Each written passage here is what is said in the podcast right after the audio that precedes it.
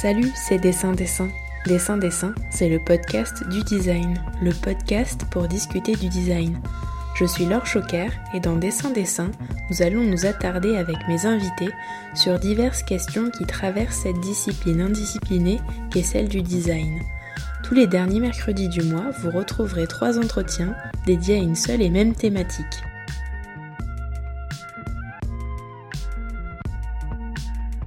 Cette thématique, cela faisait longtemps que j'avais envie de l'aborder. Il n'a pas été facile pour moi de dégager un mot pour ce thème. Santé, trop spécifique. Soins, pas assez précis. Attention, trop long. Care? Oui, care. Car le care est une notion qui recouvre tous les milieux, tous les environnements. Dans ce premier épisode enregistré à distance, j'ai discuté pendant près d'une heure et demie avec la designer hospitalière Marie Coirier, responsable du laboratoire de l'accueil et de l'hospitalité, du groupe hospitalier universitaire de psychiatrie et neurosciences de Paris, le LABA. Avec Marie, nous avons parlé de design global, de la différence entre design médical et design hospitalier, de ce que sont les chantiers d'attention et de hall d'aéroport. Je vous souhaite une très bonne écoute.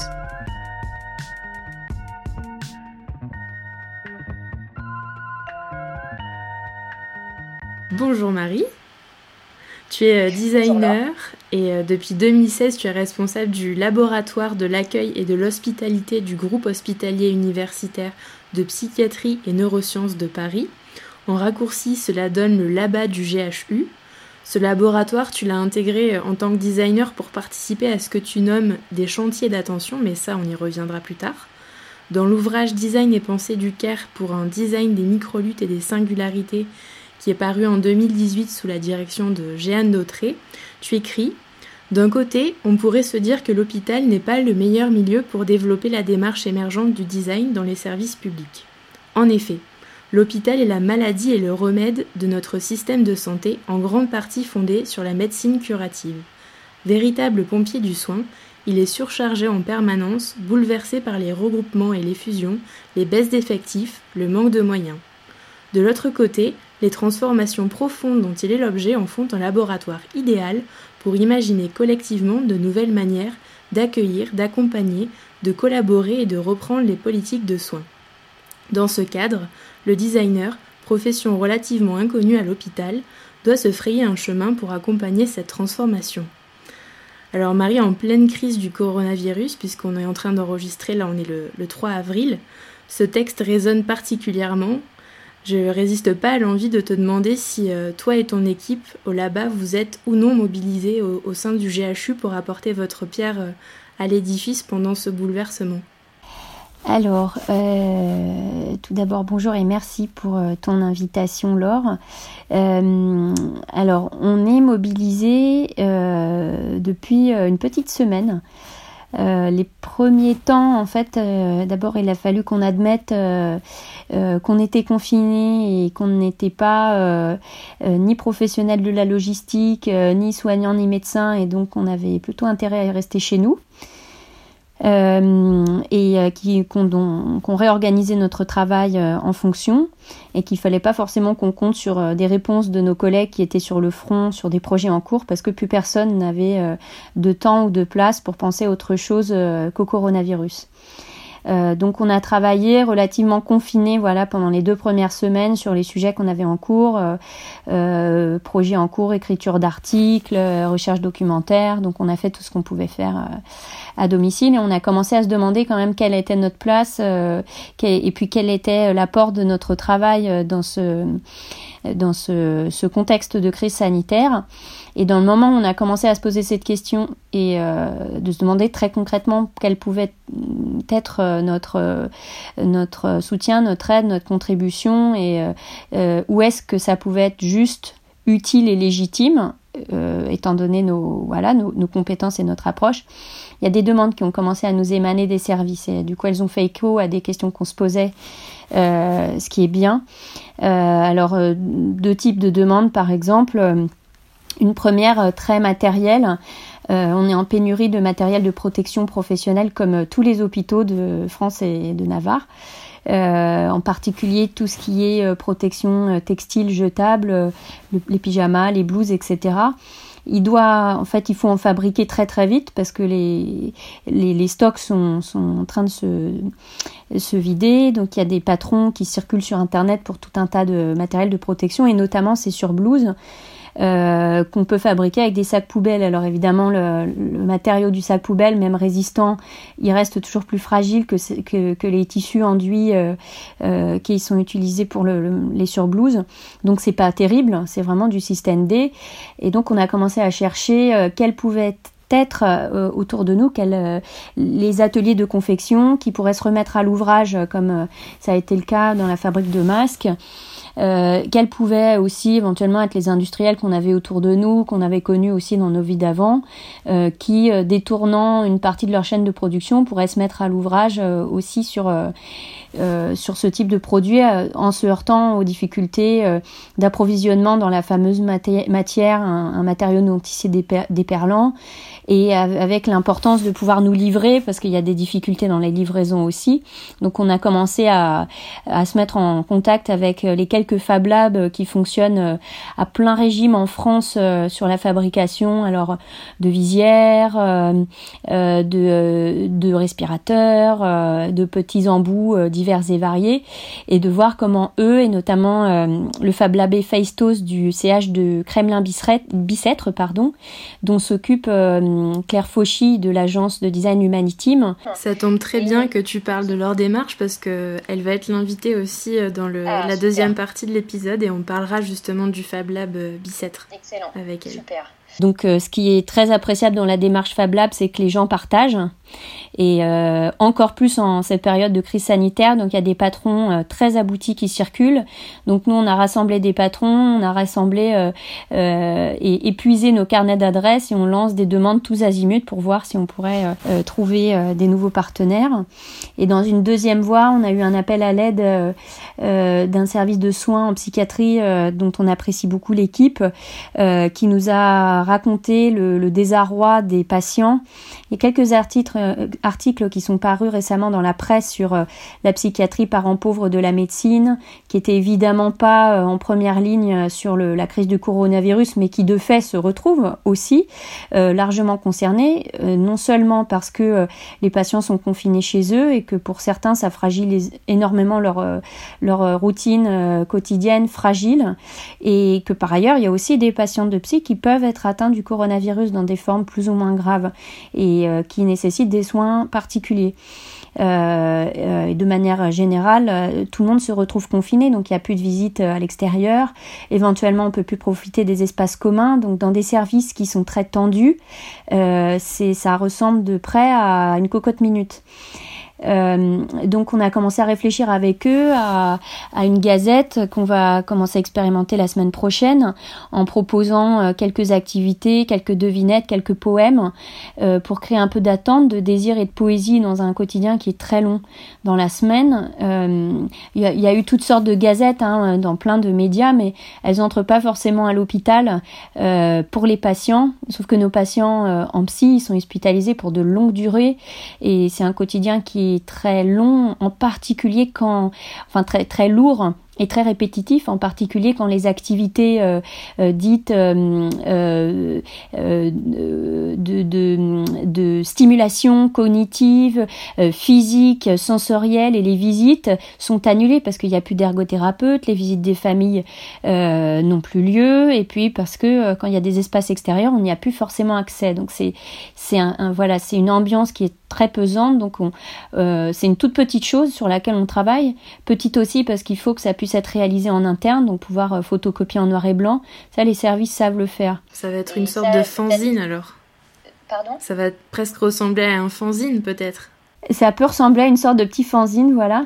Et ça, c'est vraiment un point important et euh, qui est notre grande chance au là-bas, c'est que comme on travaille à l'intérieur de l'hôpital, maintenant on, connaît le quotidien et l'environnement matériel des services, on, sait très bien ce qu'ils savent et peuvent faire. Et inversement, euh, ce qui euh, va rester des, idées en suspens. Donc, on peut assez vite leur proposer des idées qui sont compatibles non seulement avec leur environnement matériel, mais aussi avec ce que les équipes médico-soignantes peuvent faire, parce qu'elles sont, euh, les effectifs sont pas forcément euh, très euh, très nombreux, surtout en cette période euh, de, de, crise sanitaire.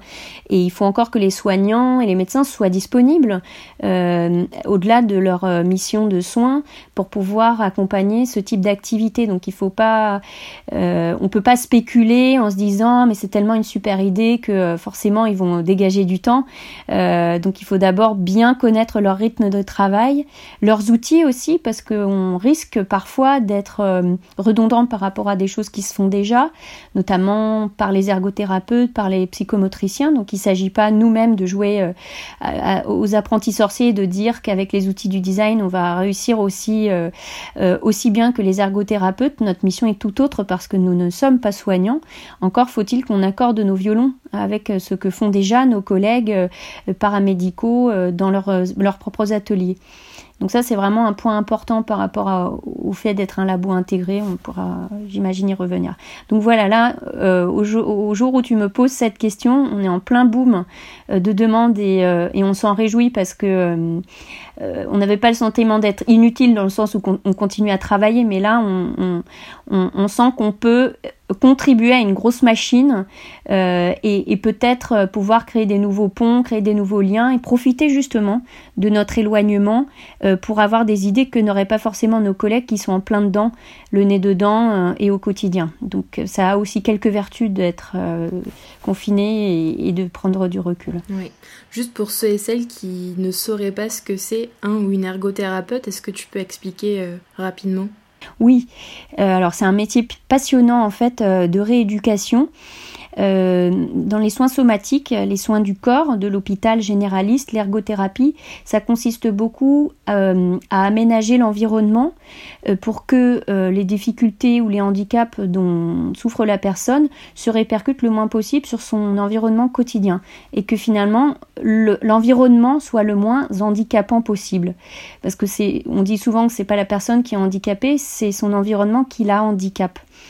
Euh, et donc l'ergothérapie, elle vise à vraiment trouver et de manière euh, très personnalisée euh, des astuces et des techniques dans le quotidien pour adapter au mieux le quotidien pour que la personne vive pleinement sa vie personnelle, professionnelle, etc. En psychiatrie, c'est un petit peu différent parce qu'on parle moins d'un environnement matériel euh, que d'un environnement social et d'interaction sociale. Donc l'ergothérapie, ça prend une tournure euh, tout autre. Ça reste très personnalisé c'est la thérapie par le faire. On a souvent un objet autour de la table qui est euh, euh, parfois un objet créatif. On pourrait prendre des ateliers d'ergothérapie pour, euh, je sais pas, des ateliers de mosaïque, de peinture, etc. Mais en fait, la mosaïque, la peinture, les canevas, la terre glaise, tout ce qui est autour de la table, en fait, n'a pas de valeur en soi. Elle, elle est là, en fait, pour permettre d'engager la relation avec le thérapeute et de permettre au thérapeute de voir aussi la progression, les interactions entre la personne et le matériau, entre la personne et le reste du groupe, entre la personne et lui-même, le thérapeute, et de pouvoir apprécier sa progression. Euh, donc c'est un, un, métier qui est vraiment passionnant pour nous designers parce qu'on y trouve des, euh, des outils, des manières de faire qui nous parlent et puis parce que le but aussi de l'ergothérapie c'est euh, de mettre en capacité les patients de faire et d'agir euh, seuls et sans, sans l'apport euh, de, l'outil qui est autour de la table à terme. Donc il y a une, grande pensée liée à l'empowerment euh, qui, qui, préside à l'ergothérapie en psy et pas que d'ailleurs, dans laquelle on se retrouve. Néanmoins, il ne faut pas oublier que ça reste une activité de soins et encore une fois, que ce qui, ce qui est manipulé par les personnes, que ce soit des mots du texte, voilà, de la terre, de la peinture, n'a pas de valeur en soi. C'est pour ça que c'est souvent un petit peu étonnant, mais on n'expose pas forcément des œuvres d'ergothérapie parce qu'en tant que telles, ce ne sont pas des œuvres, ce sont des outils pour parvenir à une relation, euh, à, une, une, progression dans les interactions, dans le fait de se sentir euh, bien dans des situations. Donc euh, c'est vraiment apprécié avec un autre œil, ce qui n'est pas forcément évident au départ et des professionnels qui sont du coup très ouverts à, toutes les adaptations, à tous les bricolages, parce qu'ils ils, composent sans cesse en fait, ça leur parle le design et quelque part ils se disent bon ben les gars on vous a pas attendu hein, nous regardez ça fait longtemps qu'on fait ça. Euh, parce que effectivement ils composent en permanence euh, pour des groupes pour des personnes. Ça peut leur arriver aussi euh, bah, de faire des sorties à l'extérieur d'aller faire des courses parce que c'est thérapeutique aussi de réapprendre à faire des courses de réapprendre à se faire à s'acheter des vêtements de réapprendre à prendre le bus. Donc il y a, aussi beaucoup de, formes qui étonnent mais qui correspondent aux besoins spécifiques des personnes c'est le moment parfait pour euh, te poser la question rituelle du podcast. Et puis en plus, toi, tu as vraiment un rôle de médiation sur ce qu'est le design aussi euh, au sein euh, de l'hôpital. Donc la question rituelle, c'est est-ce que selon toi, le design est définissable? Si oui, quelle est sa définition? Et sinon pourquoi? Alors, question épineuse. Peut-être euh, c'est pas. Je donnerais peut-être une définition un peu générale, globale et floue, et puis euh, celle à laquelle je m'attache euh, moi, parce qu'après il y a quand même plein de façons d'exercer ce métier. Pour moi, le design c'est une démarche de conception. Il y a le mot démarche parce que elle est guidée par par un objet, un objectif et parfois une méthodologie et de conception parce que notre premier métier c'est de concevoir, de dessiner et de, et de, et de, de s'intégrer dans un, dans, un, dans un contexte, euh, éventuellement de suivre un cahier des charges. Et pour moi, à l'hôpital, euh, le métier du design, il prend une toute autre forme parce que ce qu'on peut attendre d'un designer, c'est de faire passer euh, du plaisir, de la poésie, de l'émotion, du sens dans son dessin. Et à l'hôpital, c'est d'autant plus fort que on se retrouve dans des environnements qui sont très techniques, euh, souvent un peu déshumanisé parce que là, c'est la technique du soin qui prime, l'urgence de soigner. Et donc là, on ne peut pas vraiment dire qu'il y a une attention forte portée aux formes et au dessin des, soit des objets, des environnements, euh, des, des, formes graphiques de communication, etc. Donc euh, d'autant plus dans les environnements euh, euh, sociaux un peu dégradés, il en va de l'hôpital mais d'autres environnements aussi. je pense que la mission du design, alors la mission, je ne veux pas forcément y mettre quelque chose de divin, mais le travail, le job du designer, c'est vraiment de, faire passer de la beauté, de la gaieté, de la poésie et finalement de la dignité et du respect vis-à-vis des personnes à travers le dessin des formes, à, travers le soin et l'attention portée à la conception de ces formes. Euh, et d'autant plus parce que ce sont des milieux qui en sont dénués et dans lesquels les personnes sont en plus spécialement sensibles euh, parce qu'elles euh, elles sont, elles sont fragilisées, elles sont limitées, elles sont bloquées, elles sont immobilisées. voilà, donc vraiment de mettre une attention et un soin dans le dessin des formes à destination de personnes qui y sont encore plus sensibles. Euh, voilà, donc je ne sais pas si je réponds bien à ta question, mais en tout cas, à l'hôpital, pour moi, le grand enjeu, c'est vraiment ça. Oui. Est-ce que tu peux nous raconter comment toi tu en es venu à inscrire ta pratique de designer dans ce secteur-là? Parce qu'il me semble que ça fait vraiment partie de toi, puisque avant même de travailler au GHU, tu as par exemple cofondé un studio de design qui s'appelait Kerenco. Alors effectivement, ça fait plusieurs années que je m'intéresse au, milieu de la santé, du domaine médico-social et social. Euh, pour les raisons que j'expliquais, parce que euh, quand je les ai découverts vers la fin de mes études de design à l'ENSI, je me suis rendu compte que c'était des, milieux euh, bah déjà que l'école en fait m'avait pas forcément beaucoup amené à rencontrer et dans lesquels je voyais pas ou peu et en tout cas un manque cruel de design alors même que les gens étaient encore plus sensibles. Donc je me suis dit, mince, il y a quand même un truc inversement proportionnel entre euh, euh, le besoin et euh, la capacité de, réception, de sensibilité des gens qui habitent ces environnements. Qu'est-ce qu'on peut y faire? J'avais été assez touchée par un, premier projet dans le champ de la santé auquel j'avais pris part euh, sur le, la thématique de la maladie d'Alzheimer. J'avais rencontré euh, pour la première fois les, les, environnements de soins et les personnes qui les, qui les fréquentent, en l'occurrence les patients, les familles, les, les, professionnels de santé de différents métiers. Et j'avais trouvé vraiment passionnant en fait de, de, travailler sur des tranches de vie chaotiques des personnes dans lesquelles elles étaient voilà encore plus en à saisir ses perches, à, comment dire, à ressentir les bienfaits de, la, qualité, de l'attention et du soin porté euh, euh, aux environnements. Et je, ne voudrais pas mettre l'accent que sur les environnements, mais aussi à la manière de se comporter des personnes, de se comporter, d'agir euh, et d'être avec eux. Et ça, ça m'a, ça m'a marqué pour euh, la suite euh, au début de ma, de ma, de ma vie professionnelle. Donc, euh, j'ai, donc, je travaillais d'abord à titre indépendant, beaucoup dans le secteur public. Ça m'a permis de bourlinguer un petit peu, de travailler à des échelles différentes.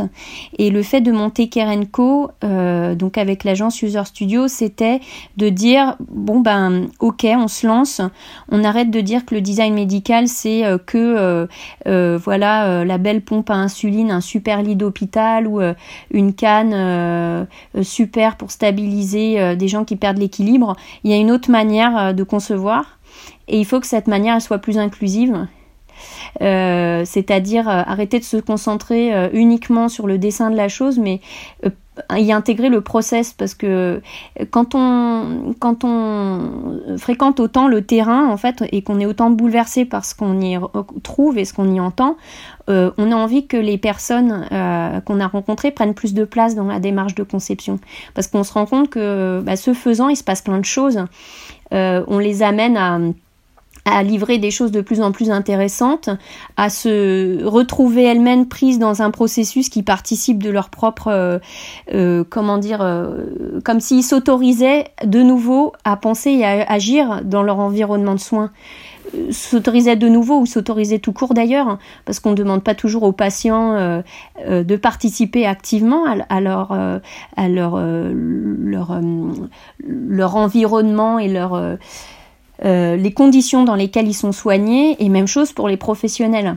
Euh, peut-être on les interroge quand les choses sont déjà faites, sous forme de questionnaire de satisfaction, etc., mais ils ne sont pas intégrés en amont. Et ça, ça c'est peut-être le deuxième aspect qui m'avait vraiment bouleversé, de se rendre compte euh, qu'il se passait quelque chose, euh, des déplacements profonds dans la manière de percevoir son propre travail ou dans la manière de percevoir sa façon d'être soigné. Donc euh, l'intégration des personnes au processus même de conception allait beaucoup agir sur la forme de ce qu'on allait produire et sur la capacité des personnes à s'en emparer derrière. Euh, donc il fallait vraiment pas distinguer euh, peut-être euh, la user research, tout ce qui était entretien, enquête, analyse, tout ça, de la conception. Il fallait que ça puisse se faire dans un fil continu. Donc Kerenco, ça permettait quelque part de pouvoir affirmer ça avec une offre de design qui était vraiment centrée sur des acteurs de ce secteur qui connaissent pas bien le design et qui avaient besoin d'être assurés par des, des gens qui connaissaient un tant soit peu leur environnement euh, de travail, leurs contraintes, etc. Euh, parce que le design est facilement relégué euh, voilà, des missions de décoration dans, un, dans un milieu encore une fois aussi régi par la technique et, et, la seule urgence est de soigner. toute autre considération, et notamment celle liée à l'attention portée aux environnements, aux espaces, aux services, elle, elle passe vite pour accessoire. Donc Kerenco, c'était aussi un peu un, euh, manifeste euh, pour euh, redonner une place stratégique au design dans ces environnements. Néanmoins, c'était un peu compliqué, je trouvais, de travailler sous un format agence pour ce type de projet, parce que qui dit format agence dit euh, si on réussit à, salarier des personnes, il faut être sûr de faire rentrer un certain chiffre d'affaires. Euh, on commence à avoir des locaux. Les charges sont de plus en plus euh, lourdes parce qu'on essaye de faire les choses bien. et du coup, il faut qu'il y ait un bon rendement. Et à mon sens, le rendement, il n'est pas encore tout à fait compatible avec la relative naissance du secteur du design dans le champ du soin. Et je me retrouvais en fait à faire ce que je voulais pas tout à fait faire, à compter mes jours, euh, euh, à sabrer des parties du projet euh, parce qu'il fallait aller vite, parce qu'on avait comptabilisé tant de jours. Et je me sentais de plus en plus à l'étroit dans ce format. Et je commençais à envisager plus des formes recherche-action ou peut-être euh, sous une forme associative en lien avec le labo d'une université pour travailler sur des temps plus longs, sur des projets peut-être moins nombreux, parce qu'il y a ça aussi, euh, faire six projets à la fois sur des contextes euh, tous complexes, bouleversants, etc., et faire un projet de, deux ans, c'est pas pareil. Et on n'a pas la même disponibilité d'esprit, la même capacité à, inventer des choses différentes et à pas être dans la répétition d'un processus. Donc voilà, je cherchais une autre forme, peut-être plus liée à la recherche, c'était peut-être aussi un projet de thèse, euh, pour repenser le, format de Kerenco. Et entre-temps, j'ai eu une, une, grande chance de, de rencontrer ma future collègue Karine Delanoë-Vieux, euh, qui est donc responsable culturelle de métier, euh, qui est euh, un peu une des grandes dames de la culture à l'hôpital en France, parce qu'elle a, elle est à l'origine du programme Culture à l'hôpital porté en 99 par les ministères de la Santé et de la Culture. Elle a structuré le réseau Culture à l'hôpital en Rhône-Alpes avec une politique publique solide. Elle a monté la ferme du Vinatier aux hôpitaux euh, psychiatriques de Lyon, à Bron, ensuite à Marseille. Et avec Karine, on n'avait pas du tout les mêmes parcours et les mêmes métiers, mais on s'est retrouvés sur une envie commune. Et euh, Karine a été appelée euh, par le directeur à l'hôpital, à l'époque de l'hôpital Sainte-Anne, pour remonter une politique culturelle pour, pour l'hôpital Sainte-Anne qui allait prochainement fusionner avec les deux autres hôpitaux psychiatriques parisiens. Et euh, Karine, elle m'a emmenée un peu euh, avec elle euh, dans un projet commun mêlant l'approche de la culture et celle du design dans un projet commun qui était ni foncièrement un labo d'innovation design centré, ni une délégation culturelle commandant des résidences d'artistes, etc. Donc ça a été un, alignement des planètes merveilleux pour moi parce que ça tombait vraiment à un moment où j'étais à l'étroit dans mon, mode opératoire, ma manière d'exercer mon métier. Et, là, d'un seul coup, euh, la possibilité de pouvoir exercer en interne, qui est rarissime à l'hôpital, euh, s'ouvrait. Et en plus, il y avait tout à inventer, il n'y avait pas vraiment de précédent. Euh, c'était comme un rêve, quoi. voilà, donc c'est un peu comme ça que ça s'est passé. Donc tu as abordé plein de mini, enfin de sous-thématiques qu'on va creuser au fil de l'interview comme euh, designer médical euh, versus designer hospitalier, euh, l'aspect du milieu, de l'environnement dans lequel on se trouve quand on fait un travail de designer et aussi du coup du design d'espace et du design global qui est une notion très forte au sein de l'hôpital. Et je voulais aussi te demander, parce que j'ai hésité à les, à les, interviewer aussi pour le podcast, mais je pouvais pas choisir tout le monde. Mais je sais que tu as travaillé avec elles, c'est les personnes de la fabrique de l'hospitalité. À quel moment euh, c'est arrivé euh, dans ton parcours? Est-ce que tu peux nous décrire euh, les actions font sur le terrain et plus spécifiquement nous expliquer comment tu as été amené à travailler avec eux sur le projet Bon Séjour alors la rencontre avec la fabrique, elle s'est faite assez tôt en fait. Euh, euh, j'étais encore et on était un groupe de quatre personnes euh, encore à l'école quand on a rencontré Barbara Bay, déléguée culturelle des hôpitaux de Strasbourg. À l'époque, ça s'appelait pas encore la fabrique de l'hospitalité, qui était venue nous rencontrer parce qu'elle avait le projet d'un, d'une, d'une refonte des services de neurologie qui déménageait d'un bâtiment à l'autre et où il fallait repenser euh, les espaces. On avait été repéré parce qu'on avait un projet qui avait été primé sur la maladie d'Alzheimer. Et euh, donc euh, voilà, Alzheimer, neurologie, pathologie induisant la, déambulation, on avait été repéré pour ça. Donc on a répondu à notre premier appel d'offres comme ça. donc c'était avec Aurélie Kenschwiller et Isabelle Daéron. Euh, et, on a eu euh, la chance de, remporter cet appel d'offres. Donc on était à peine diplômés, toute jeune diplômée. Donc c'était la première occasion de pouvoir travailler à l'hôpital et dans un contexte, euh, là encore, qui est rare. Parce que la fabrique de l'hospitalité, c'est la première équipe intégrée de culture et puis de design à l'hôpital et que sans ce maillon interne qui est le passeur, le traducteur, pour un designer, c'est quasi impossible d'aller frapper à la porte de l'hôpital. Euh, parce qu'il n'y a pas de budget, parce qu'on vous connaît pas, parce que c'est quoi d'ailleurs le design. Le rôle de la fabrique de l'hospitalité, donc Barbara Bay et sa collègue euh, Christelle Carrier, qui a, qui a fondé d'ailleurs euh, la délégation culturelle, c'était précisément de, de, savoir repérer des compétences et d'écrire des commandes, pas que pour des designers d'ailleurs, elles ont travaillé avec des artistes, avec des architectes, des photographes, etc.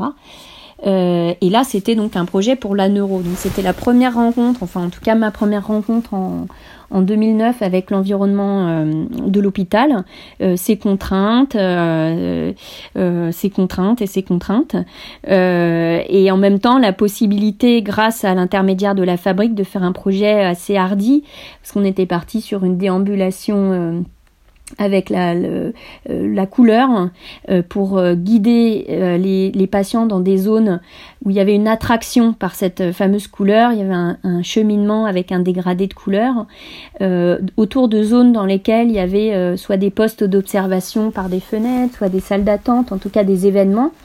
et aussi pour les éloigner d'espaces là peints en blanc euh, qui étaient euh, les bureaux de consultation, euh, les bureaux infirmiers, la pharmacie, etc.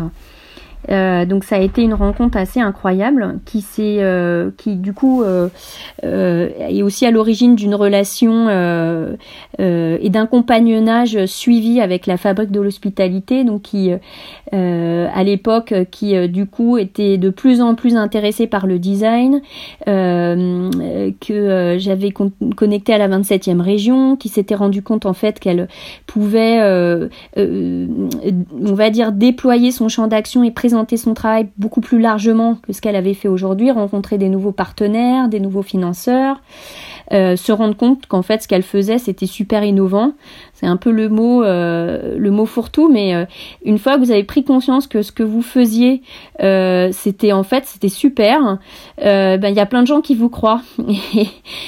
Et parfois ça change tout. Donc il y a eu la, mutation en fabrique de l'hospitalité et, un déploiement d'actions. alors il y avait déjà beaucoup de projets hein, avant, avant cette mue, mais n'empêche, ça, ça a marqué un tournant dans leur, dans leur histoire. Et pour moi, c'était, c'était fondateur de les voir évoluer parce que j'étais moi-même en pleine euh, en pleine mutation. Euh, et quelques années plus tard, ça nous a permis de réaliser, donc là, avec un autre groupe, donc avec l'agence User Studio, Aurélie Kenschwiller, Maud Jarnou coloriste, Julien Legras et Nicolas Couturier graphiste, euh, le projet Bon Séjour. Euh, donc là c'est un projet qui prenait place à l'hôpital de jour de la Robertso, qui est un hôpital de jour gériatrique en majorité, euh, qui fait donc sur des, consultations d'une journée de, des bilans neurocognitifs pour détecter les, les premiers signes de dégénérescence type maladie de etc. Donc là, on travaillait dans un contexte un petit peu plus détendu qu'une unité d'hospitalisation parce que on était dans un accueil de jour, on peut dire. Alors certes à l'hôpital, mais dans lequel euh, première visite, bah, il y avait des plantes, des objets et des machins qu'on n'aurait jamais eu dans une unité d'hospitalisation avec des lits. Euh, et, euh, et, en fait une équipe qui a beaucoup envie d'explorer parce qu'elle connaît pas encore à l'avance et nous non plus la réponse à la question comment est-ce qu'on aide euh, les patients à se détendre et à se mettre dans les meilleures dispositions pour ne pas ou le moins possible fausser les résultats d'analyse. Parce que cette journée en fait pour des personnes un peu âgées qui commencent à être désorientées elle est très anxiogène. Vous allez rencontrer une batterie de professionnels vous savez pas forcément lesquels et vous les connaissez pas à l'avance euh, et en plus, on va peut-être vous faire des examens euh, qui n'étaient pas prévus, par exemple une ponction lombaire, ce qui n'est pas hyper agréable, ponction lombaire, euh, parce que les premiers examens du matin déterminent qu'il va falloir vous faire une ponction lombaire ou une radiographie, et c'est la suite de la journée. Et par ailleurs, la notion d'hôpital de jour, elle est encore assez récente dans les offres hospitalières. Euh, il y a des, des, gens plus âgés qui n'ont pas encore bien compris cette notion et qui se présentent par exemple avec une valise le matin pour pouvoir euh, rester plusieurs jours. Donc à plein d'égards, les professionnels observaient qu'il y avait euh, vraiment des moments de, de troubles, de difficultés, voire de violence dans la journée, avec des déambulations, avec des gens qui cherchaient à s'enfuir, avec des gens qui étaient complètement mutiques, terrés dans dans un petit coin ou qui pouvaient euh, éventuellement jeter des objets ou mal s'adresser aux uns aux autres. Euh, donc il fallait pouvoir recréer un cadre de confiance, euh, un confinement, c'est un, mot un peu tabou en ce moment, mais un, confinement con, bienveillant pour, pour rassurer et se mettre dans de bonnes conditions pour l'examen. Donc c'était passionnant. en fait, on a eu la chance rarissime d'avoir quasiment cinq mois d'études. Donc dans le cadre d'un premier appel d'offres avant d'avoir ensuite un an de réalisation du projet, avec un chantier à la clé, euh, une livraison et aujourd'hui un espace qui vit depuis, euh, euh, de, depuis 2015 dans sa nouvelle euh, formule. Et ça, vraiment, c'est à marquer d'une pierre blanche parce que ça n'arrive jamais, et c'est ce à quoi je me heurtais, d'avoir un vrai temps de recherche qui se poursuit par un chantier. Je me plaignais d'avoir l'un ou l'autre soit le temps de recherche qui aboutit à un cahier d'idées, super, et ensuite euh, silence radio. Euh, pendant que vous avez fait monter euh, l'envie, l'espoir, etc. Ou inversement, euh, tout de suite, euh, boum, euh, maîtrise d'œuvre, euh, sauf que vous, vous n'êtes pas forcément d'accord avec la question, la manière dont elle est formulée, et vous pensez que c'est pas comme ça qu'il faudrait s'y prendre, tout ça. Là, il y avait les deux, dans un cadre de temps et un cadre financier euh, qui, qui, permettait qu'on s'y consacre, donc c'était le rêve. Euh, ça n'arrive jamais d'ailleurs. Hein. C'était, euh, j'ai pas vraiment encore connaissance d'autres contextes comme ça. Donc c'était génial. Et moi j'étais comme un poisson dans l'eau parce que c'était vraiment comme ça que j'espérais pouvoir continuer à travailler. Euh, et ça a été un projet, encore une fois, euh, vraiment fondateur parce qu'on a pu y tester dans de bonnes conditions beaucoup de choses sur la représentation de la journée, sur euh, comment améliorer la qualité sensorielle de ces lieux et donc aussi permettre de déjeuner dans de bonnes conditions, de pouvoir se repérer aussi sur l'organisation de la journée sans se heurter au protocole de soins qui veut que de toute façon on ne sait pas à l'avance ce qui va se passer, mais par contre, on peut permettre aux patients de garder trace de, des personnes qu'ils ont vues pendant la journée. Parce qu'à la fin de la journée, on se rendait compte qu'il y avait beaucoup de gens, euh, donc euh, aidés ou pas par leur pathologie, qui savaient pu très bien raconter ce qui s'était passé dans la journée. Donc euh, les, membres de leur famille qui venaient les chercher, ils étaient frustrés parce que euh, à la question alors euh, qui tu as vu, alors qu'est-ce qui s'est passé, ben rien. Ou alors j'ai vu pas mal de personnes mais je sais pas. donc en plus un manque de, feedback sur la journée, même si le médecin traitant qui avait prescrit la journée recevait un compte rendu, ben, la famille et le patient en question zéro quoi. Et donc quand on veut que les personnes soient plus comment dire, euh, en prise avec euh, leur, leur vie et leur parcours de soins, bah, on peut quand même euh, voilà, prendre en compte cette question.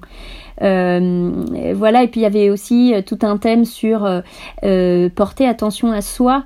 On avait installé un vestibule à l'entrée euh, qui a nécessité pas mal de tests à l'avance euh, parce qu'on était passé d'un scénario où les, les personnes, on, leur enlevait leur, leur par-dessus, éventuellement leur sac, leurs effets le matin, et ils étaient placés dans une pièce sécurisée pour éviter les vols. Alors, non pas vraiment qu'il y avait des vols, mais il y a des gens qui pouvaient être kleptomanes sans même s'en rendre compte, et pour éviter ça, donc on, stockait les affaires autre part.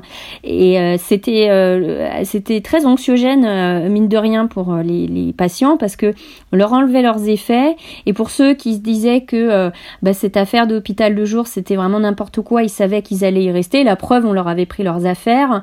Bah, ils, allaient en, ils allaient embêter toute la journée les aides-soignantes et les infirmières pour aller récupérer un mouchoir, un petit livre, des lunettes, et quelque part se rassurer en voyant que leurs affaires étaient toujours là. Donc on, a, on avait d'abord réintroduit un petit vestiaire avec un, un truc acheté au supermarché, un, un, porte-manteau, et progressivement en fait on est allé vers euh, euh, un espace vestibule avec aussi un un miroir pour pouvoir euh, se déshabiller, réajuster ses vêtements, se recoiffer, etc. Parce que ça fait aussi partie de la, de, la, de la prise en soin de ces personnes que de dire prendre soin de soi, c'est c'est aussi important que être capable de se faire à manger, etc éviter, euh, retarder ou, ou, réussir à éviter le laisser aller, pour que la personne reste digne et qu'elle soit capable de s'occuper d'elle-même. Donc il y, a plein de choses comme ça qu'on n'aurait jamais pu dans un projet au pas de course, dans le cadre d'un appel d'offres classique, euh, on n'aurait jamais pu toucher du doigt ces inputs-là, mais là on y a passé du temps, on a croisé des points de vue, euh, on, a, on a confronté les idées au fil de l'eau pendant des ateliers menés dans la pièce, euh, parce que c'était quand même beaucoup une grande pièce. Hein. Euh, ça nous a permis d'aller beaucoup plus loin et pas mal des idées, je pense, qu'on a eues pourraient faire l'objet de, de mini-labos euh, dans d'autres espaces de ce type-là, parce que des unités Alzheimer en France, il y en a plein, euh, et, et même faire l'objet d'évaluations médicales, parce que ça, c'est assez dommage. Pour le moment, en fait, on se rend compte que toutes les hypothèses qu'on avait posées fonctionnent plutôt bien, mais si vous voulez, c'est un peu au doigt mouillé, quoi. On se dit, ouais, super, ça marche bien. On a fait un rapport d'évaluation, mais à base de cases à cocher, ça pourrait aller beaucoup plus loin en fait sur une évaluation euh, fonctionnelle sur ce que ça apporte tant du point de vue des patients sur leur euh, comportement, sur leur bien-être, etc. Mais aussi du point de vue des professionnels euh, sur le sens trouvé au travail, sur la gratification parce que c'est on passe des meilleures journées avec les patients, ça se passe mieux donc peut-être aussi qu'il y a moins de turnover, que les professionnels sont fidélisés et tout ça c'est des arguments qui intéressent l'hôpital aujourd'hui. Donc euh, et là encore c'est quelque chose qu'on peut pas faire quand on est extérieur à l'hôpital et qu'on touche du doigt aujourd'hui au là-bas. Sans évaluation avec des critères qui parlent à l'hôpital on reste toujours fragile ce qui ne veut pas dire qu'il faut renoncer à l'évaluation euh, non quantitative et, euh, et, beaucoup plus qualitative du bien-être, du sens, de la beauté, etc. Mais pouvoir toucher du doigt les impacts sur le plan RH, sur le plan médical, sur le plan de la sécurité, euh, bah, d'un seul coup, votre truc il est vachement plus robuste et le, le directeur de l'hôpital il a envie de vous écouter parce que il comprend qu'il y a des impacts très concrets sur des questions qui l'intéressent au premier plan. Euh, donc dans le cadre de Bon Séjour, c'était pas forcément le lieu euh, pour mener ce genre d'études, même si euh, par la suite, la fabrique, ils sont allés beaucoup plus loin sur, sur cette question.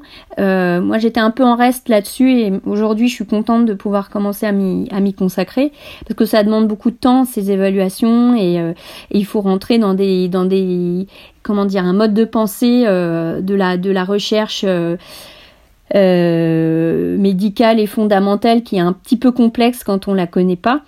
Euh, mais n'empêche, je pense que c'est une des voies, pas la seule, hein, mais une des voies pour euh, donner de la, du plomb à, à nos hypothèses. Du plomb dans le bon sens, hein, pas du plomb dans l'aile, du poids. Ouais, tout ce que tu dis qui est synonyme de mesure d'impact, on va aussi, c'est des questions que je vais poser à Claire Fauchy dans le prochain épisode. Donc euh, j'invite les auditeurs et les auditrices à écouter la suite. Euh, et en fait c'est top parce que tu fais une super transition avec ma prochaine question.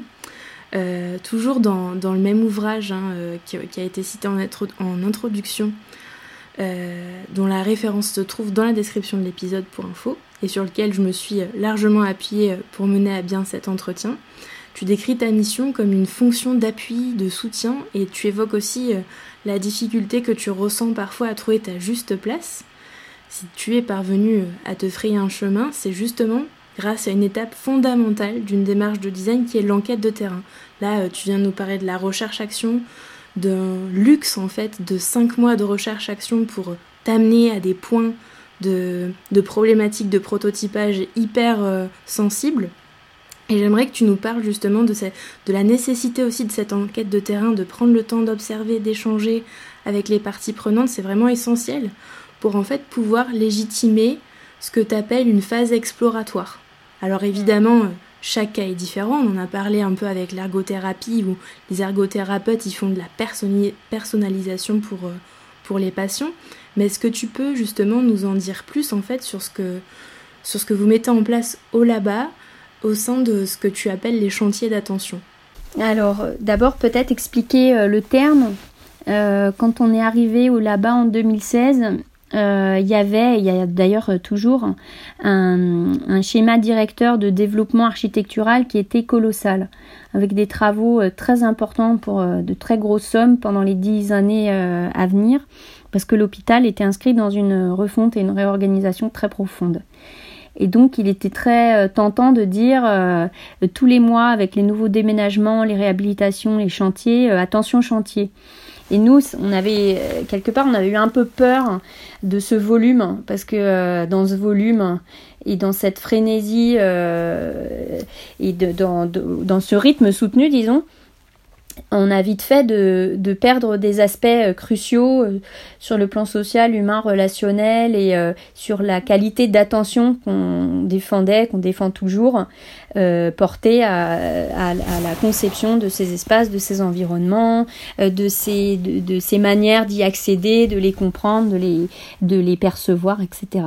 Et donc le twist chantier d'attention, c'était de dire on va hum, travailler à une autre échelle qui n'est pas celle à laquelle travaille la direction des travaux, comme ça on va les compléter. Euh, c'est celle de la qualité d'attention à travers les chantiers d'attention.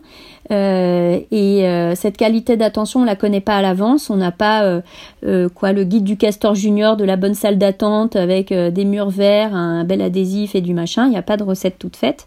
En fait, là, et d'ailleurs, il n'y a pas de recette tout court. c'est dans un travail d'abord de couture, de haute couture dans chaque espace, donc des interventions qui sont exclusivement situées, qu'on va réussir à dégager ce qui va faire euh, le projet, le chantier d'attention euh, dans ce contexte. À notre arrivée, on avait été mandaté tant par la direction générale que parfois par des services de soins sur euh, beaucoup de projets. Toute notre première année de chantier d'attention, donc on était deux avec Karine au démarrage. Euh, on a construit ce qui allait être le LABA euh, essentiellement sur la base de cette année. Donc on était quasiment que sur le terrain. Euh, donc le terrain en psychiatrie, euh, il, est, vaste. Euh, il y a beaucoup, beaucoup, beaucoup, beaucoup de services ambulatoires. L'ambulatoire, c'est quand on n'est pas hospitalisé, euh, qu'on dort pas à l'hôpital. C'est tout ce qui est les services de jour, la consultation, les ateliers, l'hôpital de jour, etc. donc il y avait aussi de l'hospitalisation hein, où on dort la nuit, mais il y a énormément de, de services ambulatoires. et il y en a beaucoup dans Paris. Enfin, il y en a beaucoup partout en France, mais dans Paris, c'est dense parce qu'ils sont sectorisés. Donc vous habitez tel quartier, vous êtes soigné par les structures de tel quartier. Euh, et qu'il fallait penser aux adultes et aux enfants, parce qu'il y a aussi la filière pédopsychiatrie, et que dans tout ça, euh, on avait aussi pour quitter un petit peu le champ de la psychiatrie, les neurosciences euh, à, Sainte-Anne, enfin aujourd'hui au GHU Paris, on a un hôpital de neurosciences. Donc là, on quittait le champ de la psychiatrie, on restait sur la tête et le cerveau, mais c'était plus euh, voilà les AVC, les traumas crâniens et toutes les pathologies du cerveau. Euh, ce qui nous faisait faire un petit voyage dans un autre environnement et c'était pas plus mal. Donc il y avait beaucoup de territoires différents à embrasser. Donc les chantiers d'attention, pour donner quelques exemples, ça pouvait être tant euh, repenser l'accueil de premier niveau de l'hôpital psychiatrique en incluant la question des représentations, pourquoi on peut appréhender une première visite dans un lieu impressionnant comme l'hôpital Sainte-Anne. ça pouvait aussi anticiper le déménagement d'une future structure polyvalente qui allait un peu déraciner des patients et des professionnels de leurs habitudes. Ça pouvait aussi accompagner la fermeture d'un ancien hôpital historique euh, qui avait connu 150 ans de, l'histoire de la psy dans des locaux euh, euh, anciens. C'était un projet magnifique, enfin qui nous a vraiment passionnés à, Sainte-Geneviève-des-Bois dans, le, dans l'Essonne, dans un ensemble ancien du 19e siècle. Euh, ça pouvait être aussi euh, euh, repenser la cour de récréation d'un hôpital de jour de pédopsychiatrie avec la thématique des jeux adaptés parce que les, enfants pédopsie, donc il y a toutes sortes de pathologies, il y a notamment les troubles envahissants du développement, c'est des troubles du spectre autistique qui induisent des comportements très particuliers des enfants et une manière d'occuper l'espace qui, qui est particulière, donc soit le besoin de, courir, de tout casser, de, sauter dans tous les sens, d'éprouver la, la, solidité de toutes les surfaces et celui aussi de pouvoir euh, inversement euh, se retrancher, euh, se blottir, se lever dans un petit coin et, et, les jeux les jeux du catalogue bah, c'est les jeux qu'on retrouve dans n'importe quel square. Alors on peut se dire c'est super, c'est pas stigmatisant, mais on pourrait aussi imaginer des, des, jeux, des surfaces, des matériaux qui peuvent permettre aussi d'être euh, d'être euh, d'être utilisé, détourné euh, pour pour appuyer ces comportements des enfants. On avait été assez frappé par ce contexte dans lequel on travaillait parce qu'on avait donc découvert une cour avec un punching ball. Alors super, on peut se dire un punching ball c'est vachement bien pour taper dedans, tape dans tous les sens et en même temps c'est assez violent le, punching ball parce que c'est c'est aussi l'univers euh, enfin violent ou chouette ça ça dépend d'un point de vue c'est l'univers de la boxe euh, de la bagarre etc euh, ça nous a beaucoup interrogé sur des matériaux un peu résistants qu'on aurait envie de pousser mais qui peut-être porteraient une autre esthétique que celle de la bagarre. Donc on, on est parti tous azimuts pendant une année. On avait la chance de travailler sur des sujets très très très différents et, et de, de, vraiment tomber euh, complètement euh, amoureuse de tous nos contextes parce qu'on avait euh, les questions qui nous avaient été confiées étaient à chaque fois vraiment des belles questions et on, on est entré en contact comme ça avec tous nos collègues parce qu'il fallait s'y faire mais voilà les, les médecins les infirmiers etc ça devenait nos collègues en tant que salariés de l'hôpital. Moi il m'a fallu un temps avant d'intégrer ça on ne devient pas salarié du jour au lendemain quand on a été indépendant très longtemps et surtout dans un milieu aussi exogène que l'hôpital euh, où là on n'a plus du tout de point de repère par rapport au petit milieu du design. C'est ce que je recherchais, hein, mais bon, c'est quand même, ça fait quand même toujours bizarre. Et justement, euh, euh, autre que le, personnel soignant, c'est qui tes collègues au là-bas? Euh, Karine et, moi-même, donc Karine responsable culturelle, euh, deux designers qui sont arrivés en 2018 qui s'appellent Benjamin Salabé et Colline Fontaine. Euh, alors après on a on a un doctorant en histoire qui est arrivé en 2019 en histoire contemporaine, euh, qui est en doctorant en contrat cifre, donc il est euh, concrètement intégré à notre équipe pendant les trois années de sa thèse. Et il écrit donc sur l'histoire de la politique de secteur, la sectorisation des soins psychiatriques et l'organisation des soins. Et par ailleurs, comme on a on, dresse des ponts entre euh, euh, nos pratiques, celles des sciences sociales, euh, celles des sciences humaines, la manière de réfléchir, les outils méthodaux, etc. Gaspard, donc le, le, doctorant en histoire, il participe pleinement à, plusieurs projets euh, sur, euh, sur son expertise et sur sa manière de travailler, mais il est intégré, euh, je veux dire, il n'est pas simplement en train d'écrire sur sa table, il est, il est intégré pleinement dans les recherches, dans les brainstorming de la plupart des projets. Et on a pu recruter. Alors en fait, j'ai commencé par te citer Karine, Colline, Benjamin et moi parce que c'est vraiment l'équipe, on va dire active et permanente. Euh, mais on a pu recruter en, en interne. Alors ça, c'est euh, dans le secteur public, il y a, il y a ce qu'on appelle le reclassement. C'est des fonctionnaires qui changent de métier. Donc d'anciens soignants, euh, on a eu une, une aide-soignante et aujourd'hui on a euh, quelqu'un qui, euh, qui était ancien agent de service, qui, qui s'occupait de l'entretien des locaux, en reconversion vers l'assistanat administratif. Qui nous aide beaucoup pour organiser des réunions, réserver des salles, etc et euh, qui nous aide d'autant plus que pour nous, c'est aussi d'avoir un ancien personnel soignant dans notre équipe et qui du coup euh, participent là encore euh, comme euh, comme euh, alors je dis elles parce que c'était des dames euh, comme elles peuvent au projet avec leur leur témoignage de terrain. Parce que c'est dans les deux cas des personnes qui avaient exercé dix ans dans les soins avant de de, de se diriger vers une autre voie. Et c'est hyper précieux parce qu'on a quand même tendance même si on est intégré à partir dans des délires sur ce qu'on pourrait faire comment ce serait et c'est génial etc quand vous avez quelqu'un qui a vraiment exercé dans la plus tendre intimité des patients parce que euh, que ce soit le métier d'aide-soignante ou celui d'agent de service, c'est vraiment le métier du care au possible, absolument invisible, très peu valorisé, mais qui est indispensable dans la chaîne de soins.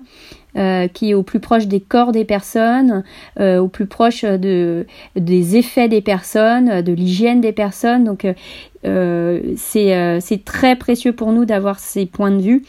Euh, parce que euh, on, perd pied parfois euh, aussi sur comment est-ce qu'on peut faire, comment on peut le faire, et puis on, voilà, on a on a la chance d'avoir un membre de l'équipe qui nous ramène aussi à l'activité quotidienne et aux situations quotidiennes. Donc on est on est voilà, tu l'as compris un peu à géométrie variable. les, les gens travaillent pas tous au même régime aussi. Mais on est toujours 4-5 personnes euh, et on a la chance aussi d'avoir des stagiaires en design sur des stages longs. On a toujours un ou deux stagiaires par semestre. Euh, comme on est une petite équipe, c'est pas des stages de photocopie, c'est euh, sur le terrain, en plein dedans, euh, assistant au chef de projet. Donc c'est des stages assez prenants, mais, mais chouettes quand c'est des gens qui, qui, voilà, qui cherchent à, comprendre vraiment ce que ça implique euh, de travailler sur un, euh, dans, un, dans un établissement comme un hôpital, euh, qui sont intéressés par le contact avec les patients, avec les professionnels. Et, c'est, et pour nous, c'est très riche aussi de voir encore euh, d'être en contact avec les préoccupations des, pas, pas encore diplômés des écoles de design, qu'est-ce qu'ils projettent aussi dans notre activité, parce que le là-bas il existe déjà, j'espère, hein, et on œuvre à ce qu'il puisse se dupliquer sous d'autres formes euh, dans d'autres hôpitaux, euh, mais comment les jeunes designers abordent ça, parce qu'eux ils arrivent, c'est déjà installé, ouais super cool, il faut des labos de santé maintenant dans tous les, de design et santé dans tous les hôpitaux, bah il faut le faire quoi, il y a du boulot pour eux, donc ça nous permet aussi de contribuer à former des gens qui seront, on espère, aussi des, euh, des super relais et médiateurs à leur niveau dans d'autres euh, environnements. voilà un peu la composition de l'équipe. Parce que oui, justement, euh, tout ça, ça, ça, contribue à ce que toi t'appelles en fait l'humanisation des pratiques.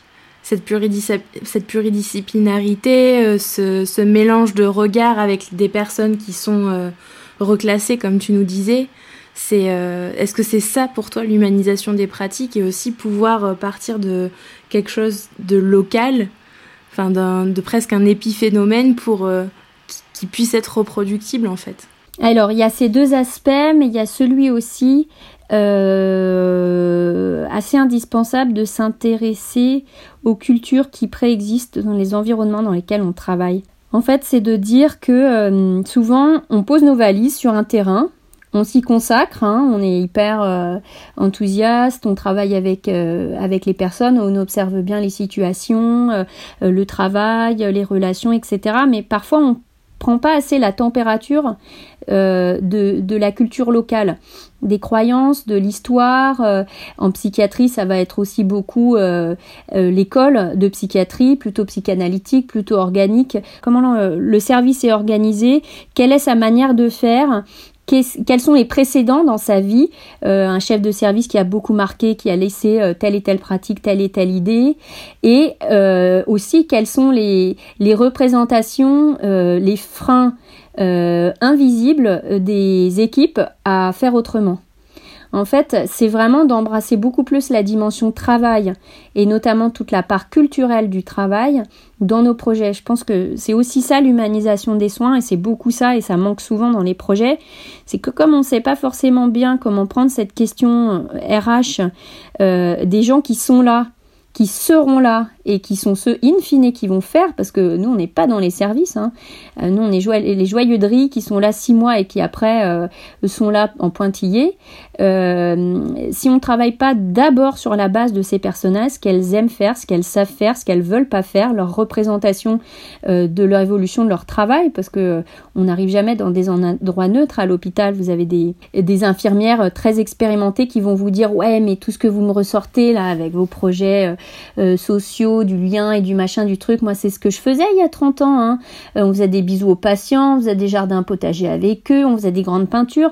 Mais aujourd'hui, euh, vous croyez qu'on a le temps de faire ça? Regardez, on n'est plus que deux avec ma collègue. Euh, vous pensez qu'on a le temps de faire ça? Donc, c'est vraiment s'intéresser. C'est aussi pour, pour ça que la dimension historique est très importante. D'où on part Qu'est-ce qui s'est passé entre-temps Comment la représentation du travail a évolué Parfois c'est dégradé malheureusement. Et pourquoi, euh, si on n'intègre pas cette dimension-là, on, va foncer dans le mur, même si on a des bonnes idées. Hein.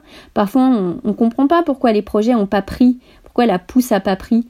Et franchement, 9 fois sur 10, c'est parce qu'on ne s'est pas suffisamment intéressé au contexte. On croit qu'on s'est intéressé parce qu'on était dedans, on a fait travailler les gens, tout ça, mais on n'a pas assez, parce que je pense que c'est un, manque en design, on ne fait pas de sociologie des organisations.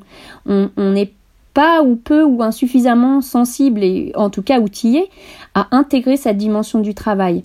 D'où on vient comment il a évolué et, comment les gens sont imprégnés d'une manière de faire, de croyances qui sont plus dures que tout le merveilleux du projet que vous aurez à leur présenter derrière. Donc je pense que l'humanisation, c'est s'attaquer vraiment au dur de la culture des personnes. Et j'emploie des mots un peu martiaux qui sont de mise en ce moment en crise sanitaire, mais il y a, y a, rien de, il y a pas de confrontation là-dedans. Il y a plutôt en fait un intérêt à comprendre d'où ça part. Parfois, ça, nous amène à revoir un peu plus modestement ce qu'on avait prévu de faire, ou le faire de manière encore plus accompagnée. Euh, par exemple, on est en train en ce moment de plus en plus de développer un travail en commun, des partenariats avec euh, la DRH chez nous, et notamment tout ce qui est euh, les professionnels de la santé au travail. Euh, préventeurs euh, euh, des troubles psychosociaux, des, des, violences, médecine du travail, parce que c'est des professionnels qui sont que là pour, qui sont enfin dont, la raison d'être c'est d'accompagner la, santé au travail des agents et la santé au travail elle passe aussi par le, bien-être, l'engagement, la capacité à absorber des transformations le mieux possible. Euh, sans que ça se fasse dans la violence, sans que ça se fasse dans euh, euh, l'impression de plus de plus correspondre en fait à ce que l'organisation attend et donc à pu, pas pouvoir monter dans ce train de l'innovation super et donc d'être de, de, de, dégrader que l'organisation dégrade en fait l'image personnelle et professionnelle de ces personnes. Et du coup, on se retrouve pas mal avec, tant je parlais tout à l'heure des ergothérapeutes, mais là, c'est vraiment les, toute la santé au travail, on se retrouve pas mal dans les, dans les échanges avec eux parce que nos, nos projets en design en général, ils ont toujours vocation à rendre le monde plus doux, euh, meilleur, plus utile, etc. Et, et, pour vraiment le faire, il faut pouvoir se faire accompagner aussi par ce type de professionnels qui précisément travaille sur le travail. Sinon, on peut, en fait, on peut euh, faire du mal sans le vouloir. Euh, tout ça porté par euh, beaucoup d'idées et d'enthousiasme, hein. mais sans réussir à embarquer les gens. Et en fait, sans le vouloir, à, voilà, à les fragiliser, à les laisser sur le côté. Et, du coup, il y a plein de projets qui capotent pour ces raisons. Donc voilà, pour, pour, revenir un peu à la question sur l'humanisation, pour moi, c'est vraiment cette prise en compte de, de l'ensemble des points de vue, des regards et, des, euh, des, représentations, des compétences et de, partir d'un état de d'un état des lieux qui inclut cette dimension culturelle et qui se dote d'outils pour l'accompagner euh, dans le projet pour que ça se passe euh, avec les personnes mais véritablement avec les personnes euh, euh, dans, le, voilà, dans la continuité du projet. Et alors, vu que je suis un peu une monomaniaque euh, des définitions, est-ce que tu peux me dire pour toi ce que c'est l'hospitalité? En quelques mots, de façon simple. Pour moi, l'hospitalité, c'est l'attention à toutes les dimensions de l'accueil et de l'accueillir.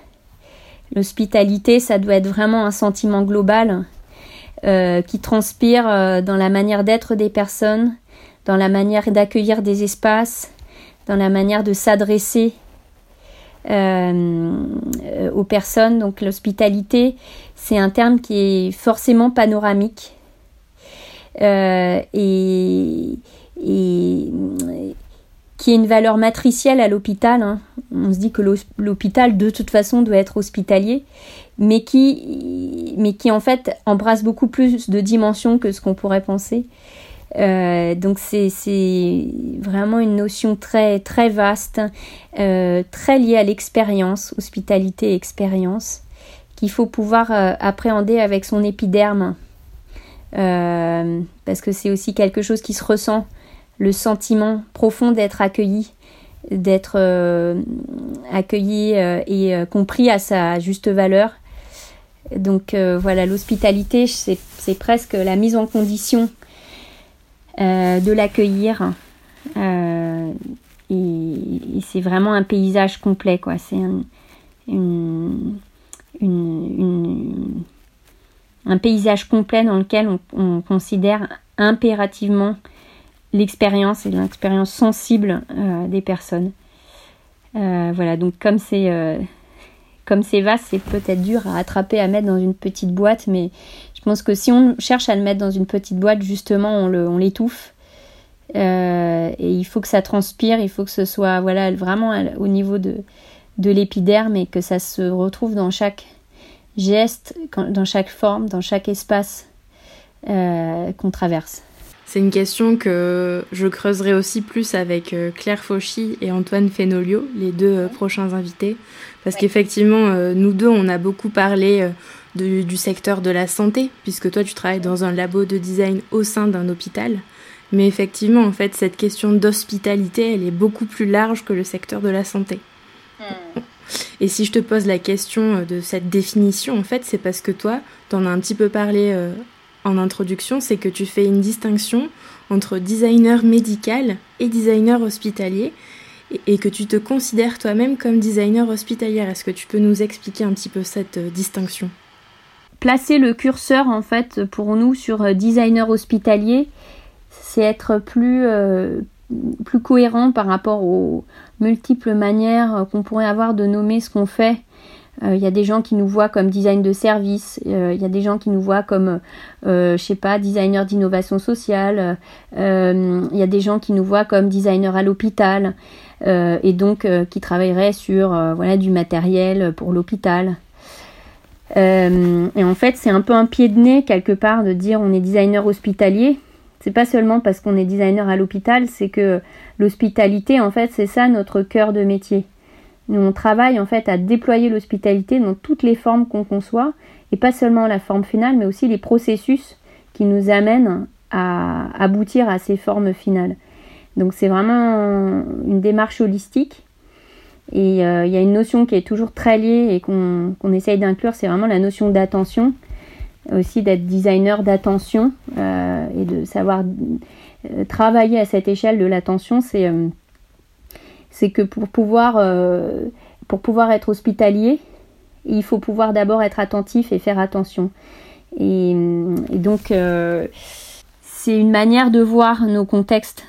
c'est pas seulement une manière de s'y prendre. Et d'ailleurs, on, est très prudent avec toutes les approches très méthodologie centrées parce que euh, en fait, on se met un peu dans un carcan, on reproduit une manière de faire et en fait, on oublie de réajuster à chaque fois ses lunettes dans tous les contextes dans lesquels on arrive parce qu'on y plaque un peu une, solution avant. Euh, donc on est moins enclin à parler de méthodo que de parler de, regard, de manière d'approcher euh, ces, ces, contextes dans lesquels on travaille. Donc la notion d'hospitalité et d'un design hospitalier, elle elle est, en fait, elle nous semble plus cohérente, voilà, en termes de, de comment dire, de d'approche théorique euh, de notre de notre travail. Et peut-être la réaction, la réaction à designer euh, médical. En fait, je trouve qu'il sonne un truc euh, un peu métallique dans, dans cette notion de designer médical. En fait, nous, on n'est pas forcément là pour désigner, désigner, dessiner et designer du produit médical, euh, de, de, l'environnement médical, etc. On est justement là pour s'abstraire, pour se, pour se détacher de cet environnement médical dans lequel, ici, prédomine la technique c'est justement de réussir à faire passer d'autres dimensions que le médical, euh, comme euh, euh, soigner coûte que coûte avec toutes les techniques disponibles. pour moi, designer médical, c'est plus et c'est une autre voie, hein. euh, voilà, de pouvoir concevoir du matériel médical et, c'est super et on en a besoin. Et si on concevait un peu mieux euh, un appareil IRM, euh, je pense qu'on y serait tous hypersensibles le jour où on est obligé d'aller passer un IRM. Donc il faut concevoir tout ce matériel médical, mais pour le coup, c'est pas notre mission à nous. Donc designer médical, ça nous ça nous convient pas parce que on veut pas regarder notre environnement par le simple prisme en fait de la technique euh, et de la de la comment dire du, voilà du matériel et de la technique de soins mise en œuvre.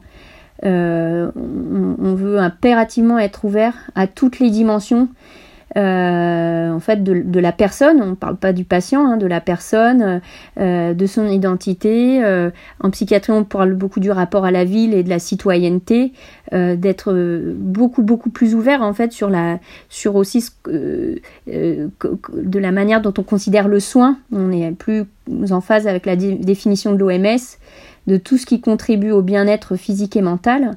Euh, et euh, donc il faut arrêter de penser le soin par le soin et, et, euh, et le, médical par le curatif et par la technique, etc. Donc voilà, c'est plus une réaction par rapport à peut-être une compréhension qu'on pourrait avoir plus techniciste de, cette notion de design médical qui, qui est trop étriquée pour nous. Ben, c'est bien clair, comme ça c'est parfait. Les missions des designers à l'hôpital tu l'as dit, c'est des missions euh, qui sont très vastes et qui touchent au design global. On a parlé toutes les deux, ben, par exemple, de la petite gazette que vous alliez euh, mettre en place, ça c'est du design graphique. Euh, tu as aussi touché au design organisationnel, au design textile, au design de service. Et moi, j'ai envie de parler de design d'espace avec toi. Parce que toujours dans Design et Pensée du Caire, avec tes collègues que tu as nommés de la fabrique de l'hospitalité, Barbara B et Anne-Laure Desflèches, vous relatez une complexité hein, qui est euh, celle de la tendance de certains médecins de chefs de service, euh, certains médecins chefs de service, pardon, à percevoir euh, vos interventions des fois comme des interventions de décoration d'intérieur. Et en fait, vous décrivez le besoin d'expliquer les liens entre le fond et la forme. Et toutes les trois, vous appelez ça l'esthétique hospitalière.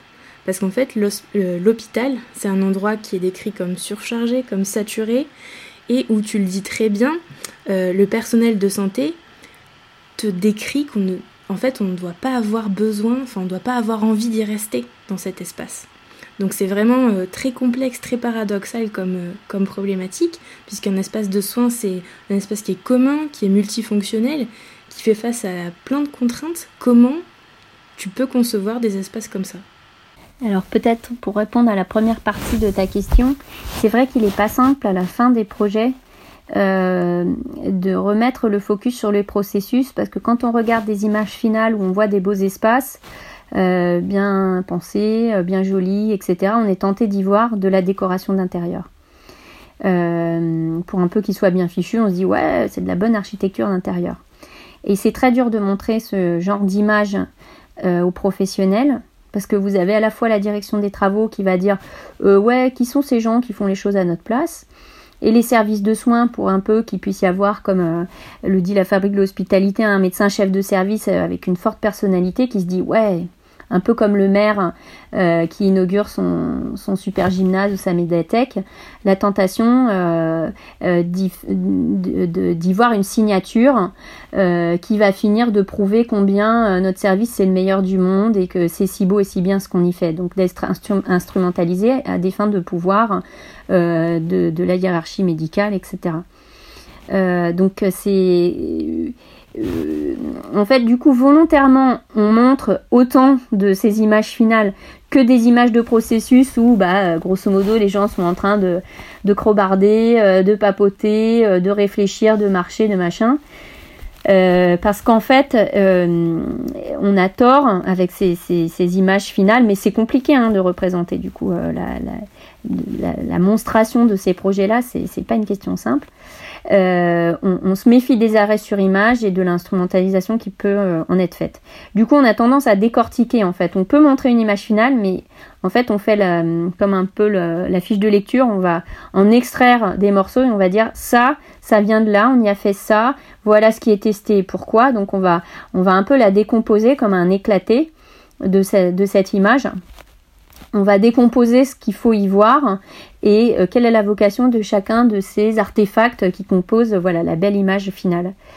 Euh, et sur la question de l'esthétique hospitalière, la question de fond, c'est un peu la question de l'esthétique du service public c'est de se dire qu'en fait, euh, autant il y a des lieux où la question de l'esthétique est profondément euh, euh, centrale parce qu'elle fait la personnalité, elle fait la marque, alors l'univers de la restauration, de l'hôtellerie, de l'architecture, d'équipements culturels, etc. En fait, on a le sentiment dans le service public et ici de l'hôpital que c'est en fait cette esthétique, ça n'est que le produit euh, de euh, personnalités euh, qui se sont juxtaposées les unes aux autres, que ce soit le directeur des travaux, que ce soit le chef de service qui adore l'architecture, le directeur de l'hôpital, voilà. et, en fait tout ça, avec euh, aussi des patchs, euh, ça l'hôpital est super fort, des patchs de réparation qui fait que vous avez des sols un peu mosaïques avec des petits bouts de lino marron à côté du orange et du machin, et un tuyau d'un seul coup qui est pas de la même couleur et des signalétiques qui sont toutes euh, issues entre les années 60 et 2010 de vagues de courants en signalétique différentes. Tout ça, ça compose en fait un espèce de drôle de puzzle pas super maîtrisé et en fait, ce produit, ça produit juste du coup cette esthétique hospitalière qui est impensée et qui n'est que la conséquence de toutes ces accumulations de personnalités, patch, réparation, petits bouts de trucs.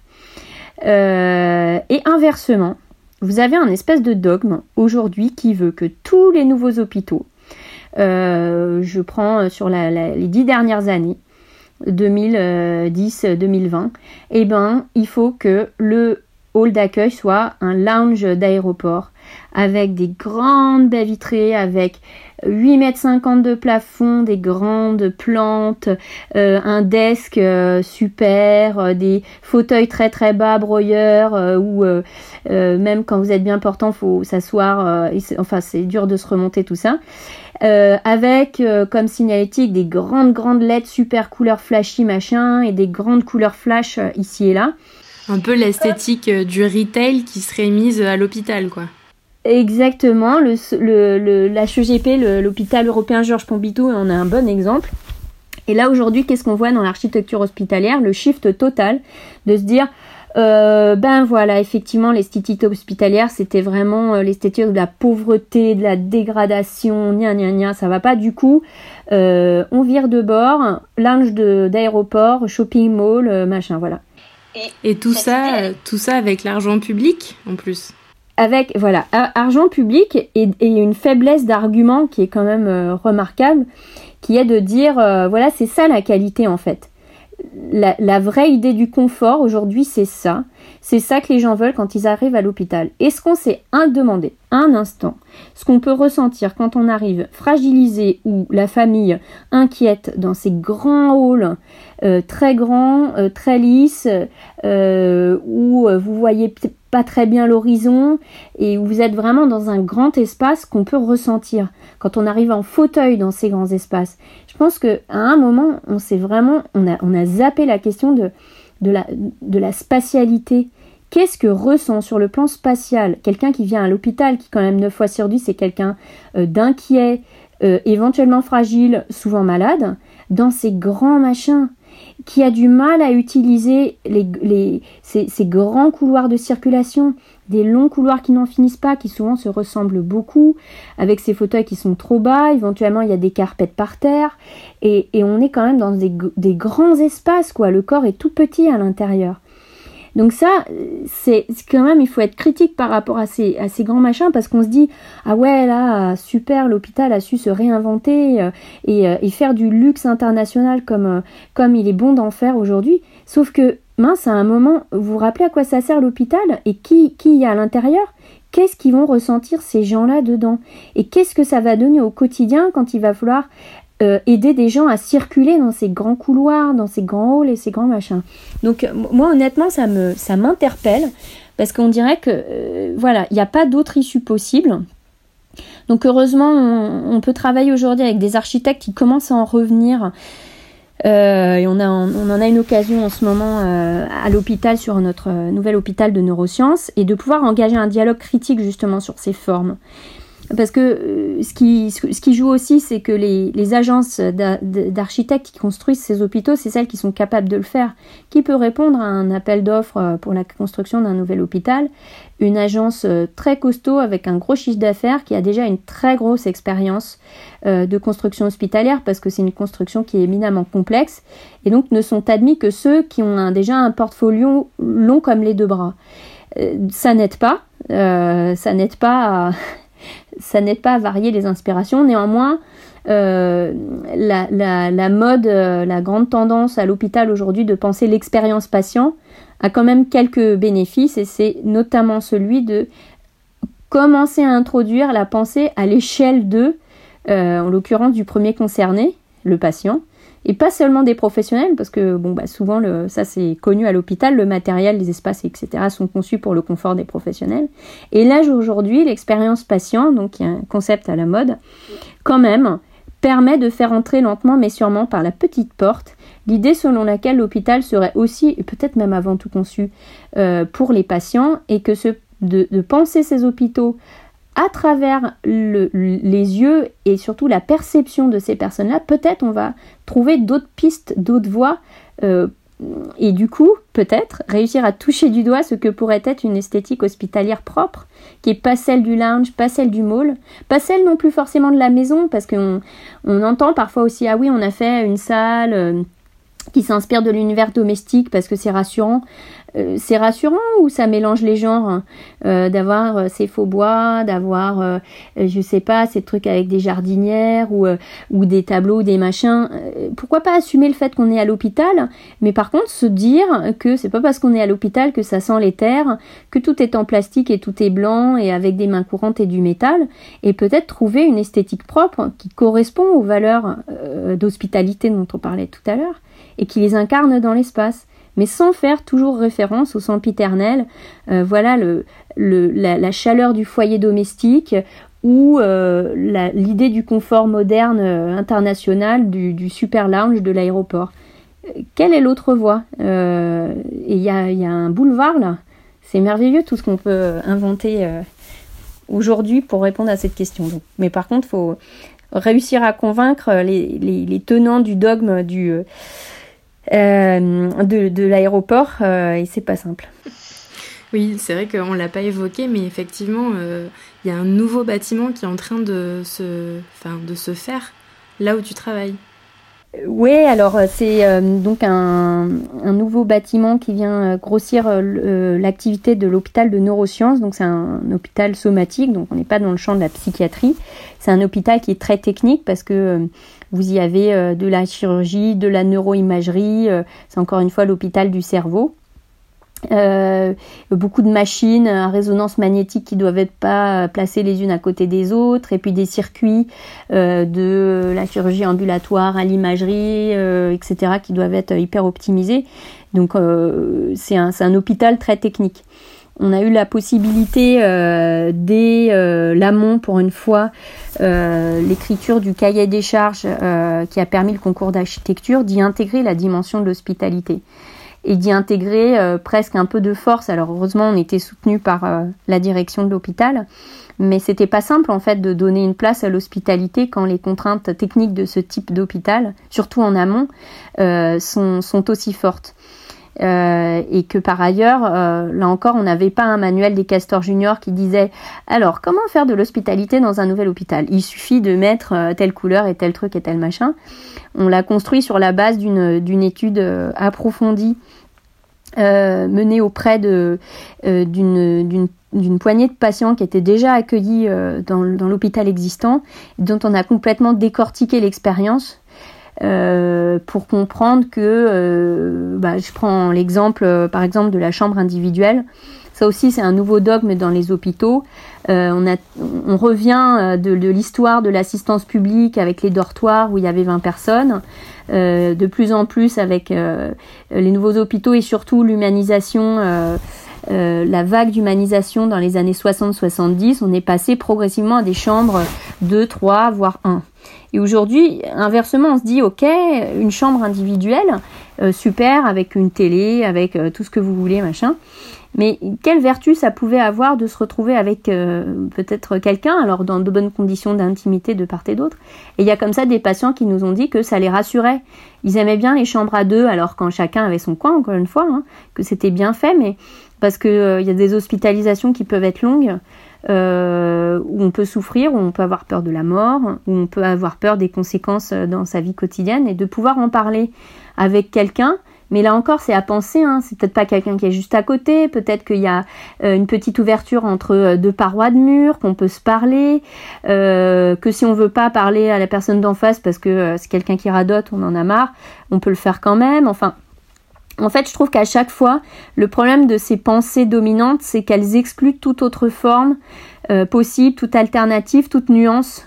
Et donc, on a aussi, voilà, pu creuser des idées. Euh, donc concrètement, on a contribué au cahier des charges, donc ça nous a permis de tenir bon sur euh, le fait de rajouter des mètres carrés à des espaces tiers pour les familles et les patients, à redistribuer euh, des, des locaux. Par exemple, vous aviez sur un plateau de 60 lits, vous aviez 20 mètres carrés ou 30 mètres carrés dédiés au salon pour les patients et les familles. Sauf que quand vous êtes patient et que vous êtes en pyjama, vous n'avez pas forcément envie d'avoir la famille des autres. Donc est-ce qu'on n'imagine pas plutôt des espaces euh, différents pour pouvoir euh, mener des, euh, des activités différentes avec des usages différents, pas forcément le même équipement, tout ça. Donc on a on a on a essayé donc là c'était à l'étape de la programmation d'intégrer à cette échelle encore très très très large des, recommandations des patients rencontrés pendant la première phase euh, à la, au schéma de programmation euh, du, pour le concours d'architecture. et donc vraiment là on peut dire d'intégrer le point de vue, l'expérience de ces personnes dans la création du cahier des charges euh, du euh, donc euh, c'est des petites choses au final mais c'est quand même des petites victoires que d'avoir réussi à, à, demander plus de prises des arrivées d'eau plus de mètres carrés ou de les allotir différemment de les organiser différemment à cette échelle mais on l'a on peut pas en, tirer un traité universel aujourd'hui hein. On peut juste dire comment on s'y est pris, qu'est-ce que ça nous a permis d'apprendre, euh, mais, euh, mais je pense que on, aurait besoin de beaucoup plus de situations comme celle-ci qui malheureusement se présentent pas très souvent pour pouvoir en tirer, euh, on va dire pas des des enseignements qui pourraient être euh, un peu plus un peu plus généralisés parce que c'est à ça que servent aussi les programmistes de diffuser euh, de, diffuser les recommandations et les réglementations et de les organiser sur des plateaux. Donc voilà peut-être ce serait une prochaine étape. Donc le nouveau bâtiment ses portes ouvrent quand? Alors, euh, c'était 2022, coronavirus aidant, on va dire 2023-2024. Euh, euh, il va d'abord y avoir la démolition de deux bâtiments qui sont inusités aujourd'hui, un gros travail de terrassement. il sera très visible depuis la rue d'Alésia.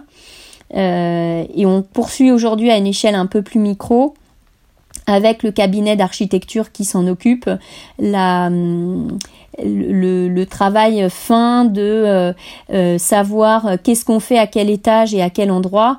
Euh, par exemple, comment est-ce qu'on ménage, on, aménage, on compose le, le, salon des familles de la réanimation, qui est pas le même que le salon des familles de la chirurgie, que les espaces d'attente de la rééducation. Donc, on est plus en train de, de commencer à resserrer, de travailler aussi sur la question de la circulation.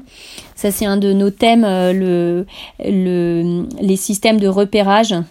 Euh, je dis pas signalétique euh, à dessein parce que le, mot signalétique c'est un peu une, réponse euh, toute faite à la question, mais d'essayer de, plutôt de revenir un pas en arrière et de se dire qu'est-ce qui fait système de repérage, euh, qu'est-ce qui fait intuitif dans un système de repérage et de repartir plutôt de considérations liées à, des volumes, à des images, à des couleurs qu'on repère et qui, qui, qui aident à former les cartes mentales des personnes, en particulier quand on a des difficultés d'orientation liées à des pathologies Bon, de psy, euh, c'est une chose, mais aussi en neuro, il y a des gens qui sont très désorientés. Euh, et comment ça nous amène à concevoir autrement ces fameuses signalétiques euh, qui sont soit voilà les patchwork qu'on disait tout à l'heure qu'on voit dans tous les hôpitaux soit les, les énormes plages de couleurs avec la lettre A ou, ou le et, et, et, qui s'impriment pas toujours non plus forcément très bien. Donc là on avance à petits pas avec euh, avec ce cabinet, euh, mais mais je pense qu'on va euh, on va réussir à intégrer quelques quelques nouveautés dans la, voilà dans le, sur les questions de, de flux d'orientation de, de trouver sa place et de pouvoir de pouvoir trouver une place tant pour ce que j'ai à faire que l'état d'esprit dans lequel je suis. J'ai besoin d'être dans un petit espace j'ai besoin de me retrouver dans un lieu où je peux parler avec des gens. Enfin voilà on a beaucoup beaucoup travaillé sur les usages des espaces et de toute façon, après, tout ne sera pas fait quand le bâtiment sera livré. Il y a encore une grande couche plus qualitative et euh, à l'usure euh, qu'on pourra adapter. Mais disons qu'on a vraiment un labo euh, avec cet hôpital qui est fabuleux pour pouvoir expérimenter des manières d'accueillir. Et d'ailleurs, juste pour savoir, c'est qui le, le cabinet d'architecte qui a été choisi? C'est le cabinet Pargade. C'est un cabinet qui a une très grande expérience en matière d'architecture euh, hospitalière et qui est notamment chargé en ce moment du nouvel hôpital de Nantes sur l'île de Nantes, avec un projet très ambitieux d'un hôpital pavillonnaire. Euh, où on retourne sur du pavillonnaire avec des rues centrales, où la, la rue entre à l'intérieur de l'hôpital, où on est sur un hôpital du coup plus diffus euh, que les monoblocs des années 70-80. Alors pour conclure Marie, je vais toujours revenir euh, à cet ouvrage référence euh, de notre entretien qui est euh, Design et pensée du Caire.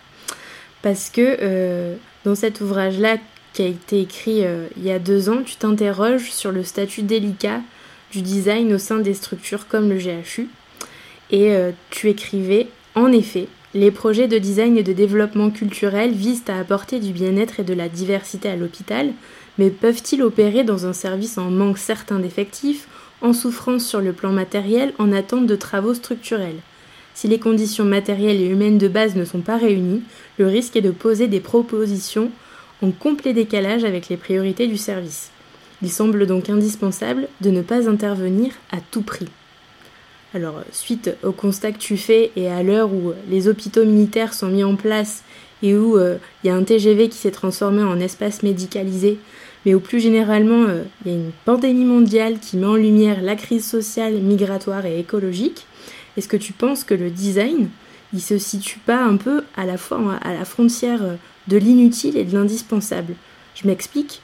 Inutile parce que euh, les designers sont peut-être pas suffisamment formés pour justement répondre à des cas d'urgence comme le coronavirus, et indispensable parce que c'est peut-être les seuls justement à être formés pour pouvoir agir sur différents terrains avec différentes personnes, au risque de paraître prétentieuse. Euh, je trouve que la formule est vraiment très bien trouvée euh, à la frontière de l'inutile et de l'indispensable. Et euh, ça, ça pointe un peu mon propre sentiment d'un côté et de l'autre. Et du coup, Peut-être pour revenir sur euh, le premier extrait euh, de Design et pensée du Caire, c'est vrai qu'une des conditions indispensables euh, d'intervention pour nous, c'est d'abord de sentir, en fait, on n'arrive jamais dans un service où tout est parfait. C'est pas possible. Il y, y, a toujours des difficultés matérielles, de logistique, de maintenance, etc. Mais en fait, il y, a des, il y a des niveaux après de difficultés matérielles, logistiques, maintenance, etc. Euh, nous, on n'est pas des Superman, on ne peut pas euh, agir sur tout. Euh, comme on travaille en collaboration avec tous nos collègues des directions fonctionnelles, parce qu'on est intégré en comité de direction, donc on les connaît, on sait ce sur quoi ils travaillent, quel est leur périmètre de responsabilité, on peut répartir, on peut aider à, on peut aider à, faire vigie euh, sur les terrains sur lesquels on intervient. Pour autant, quand les besoins, on va dire primaires, vraiment primaires, d'un service ne sont pas couverts, euh, on, reporte nos interventions euh, parce que il y a presque un côté indécent à proposer de la grande qualité quand la base n'est pas là. On s'est fait prendre à notre propre jeu il n'y a pas très longtemps. Je donne un exemple précis. On a travaillé donc dans notre hôpital euh, de neurosciences sur la question de la place des accompagnants. Comment est-ce qu'on peut favoriser une place plus harmonieuse pour les personnes qui accompagnent les patients, parfois au long cours, pour éviter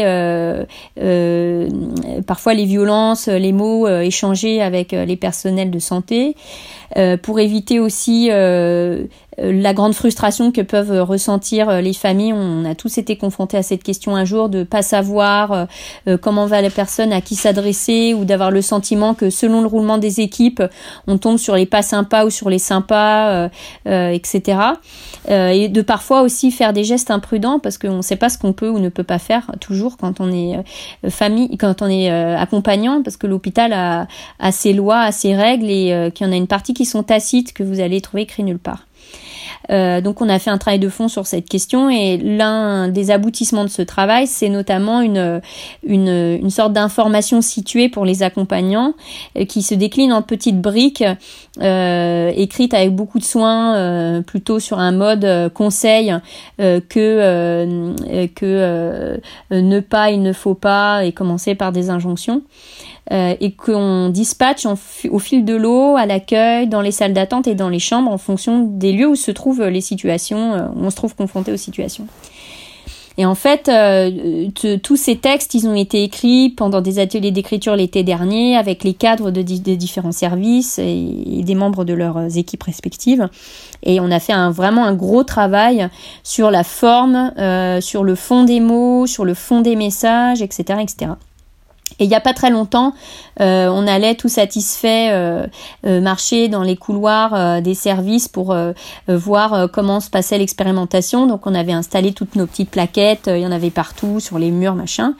Et il y a une chef de service qu'on aime bien en rééducation qui nous disait ouais c'est super, mais voilà, non non ça a eu lieu, hein, il n'y a pas de doute. Hein, les cadres étaient là pour la rédaction, tout ça, mais honnêtement aujourd'hui il y a des membres de mon équipe qui viennent me dire bon euh, c'est génial, on a la Rolls de l'information de famille, mais euh, t'as vu, ça goûte encore là dans le plafond de la pharmacie.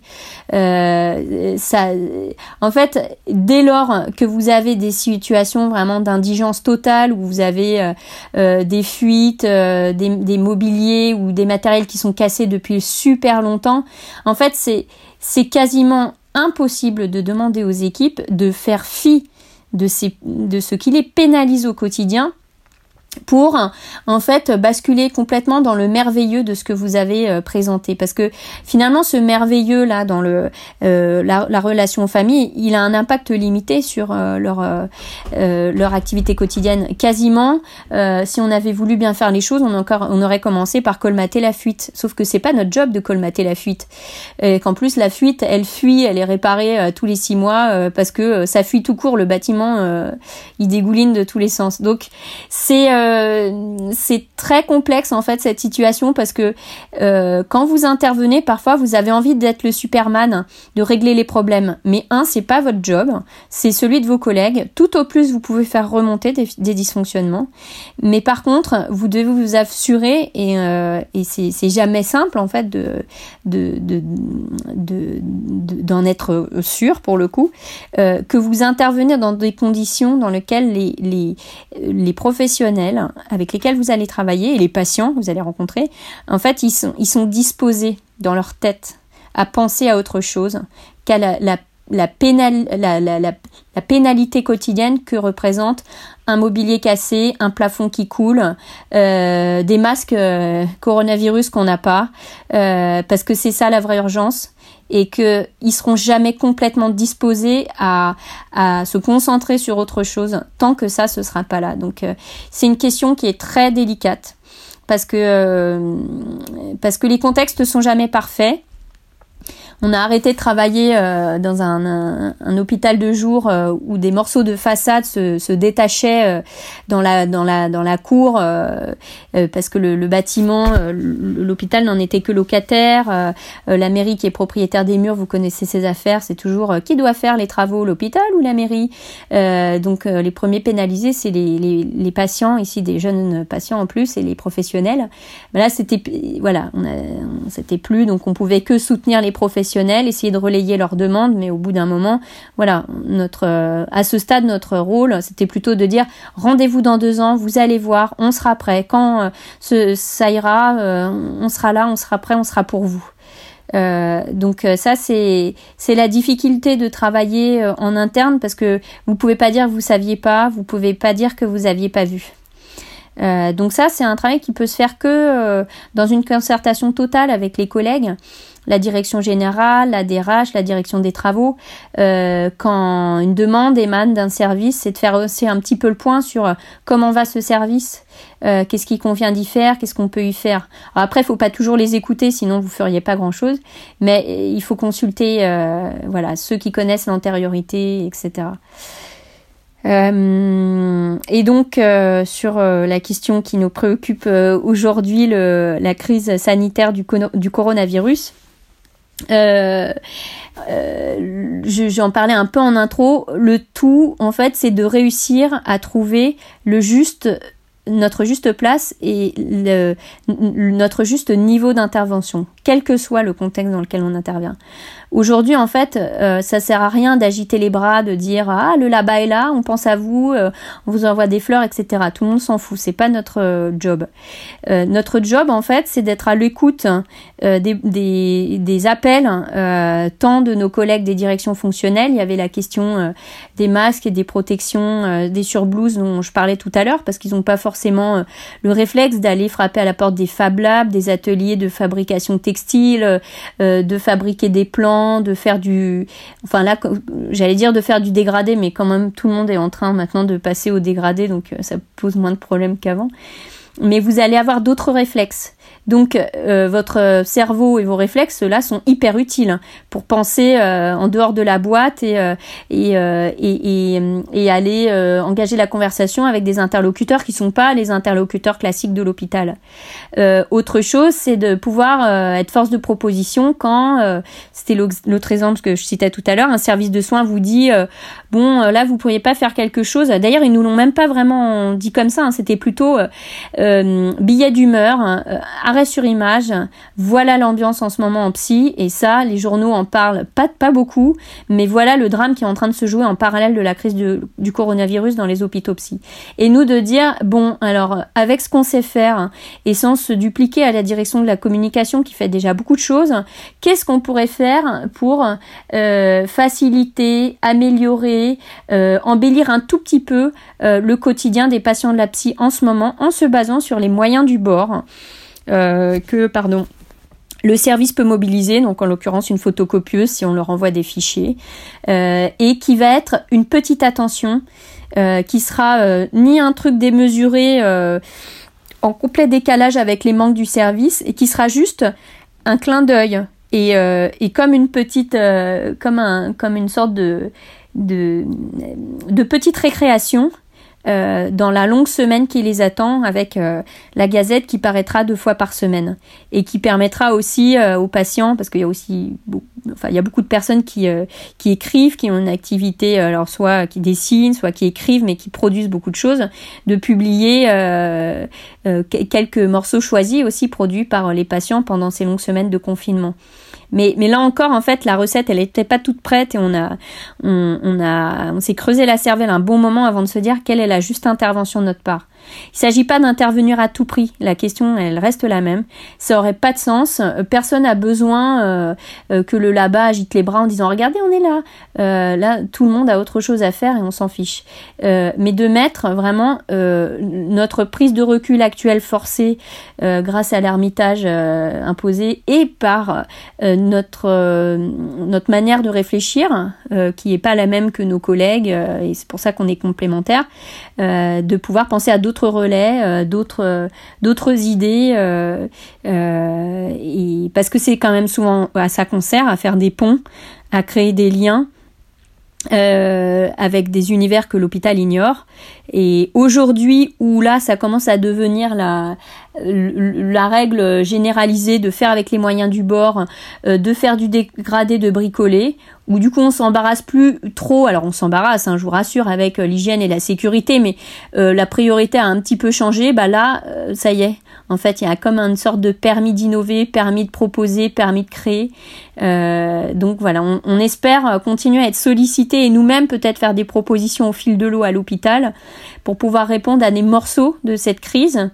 Euh, à notre échelle et puis euh, euh, peut-être participer de la dynamique qui est qui est à l'œuvre dans les hôpitaux français où ben maintenant ça y est on s'échange des patrons on s'échange des tutoriels il y a une solidarité assez inédite qui est en train de se nouer. J'étais ce matin avec une sage-femme d'un d'un hôpital du 92 qui allait me passer le contact d'un atelier le un, un, un patron d'une surblouse et d'une Charlotte, euh, euh, voilà, quelqu'un dont j'ai le contact ce matin, euh, et, ça va continuer comme ça. Donc qu'on soit tous des passeurs et qu'on mette tous nos compétences et, dans le champ du design, c'est aussi la conception à profit de cette de cette affaire.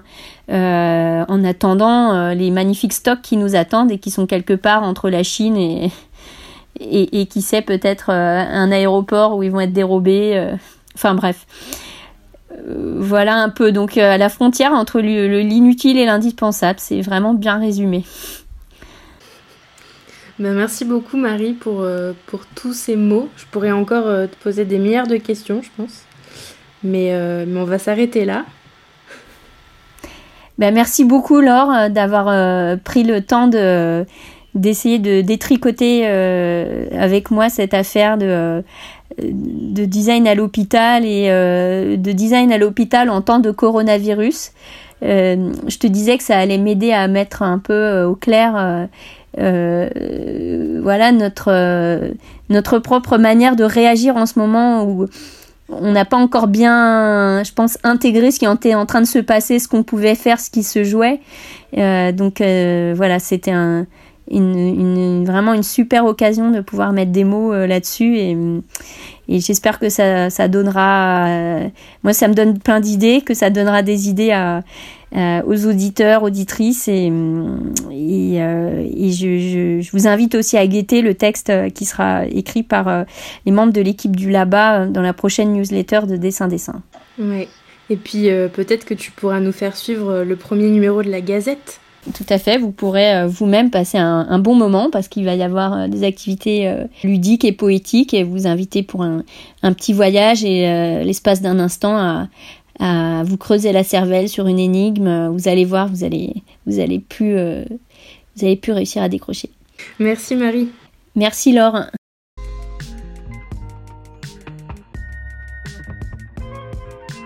Inutile et indispensable le design? Vous en pensez quoi? N'hésitez pas à ouvrir le débat en glissant des commentaires et des étoiles sur SoundCloud, Spotify, Deezer et Apple Podcast. Vous pouvez toujours suivre Dessin Dessin sur Instagram et aussi vous abonner à la newsletter en envoyant un mot à bonjour@dessindessin.com. N'oubliez pas non plus que toutes les références abordées dans l'épisode se trouvent dans la description de celui-ci. On se retrouve pour la deuxième partie avec Claire Fauchille, designer et fondatrice de l'agence Humanitim. Vous venez, on vous attend.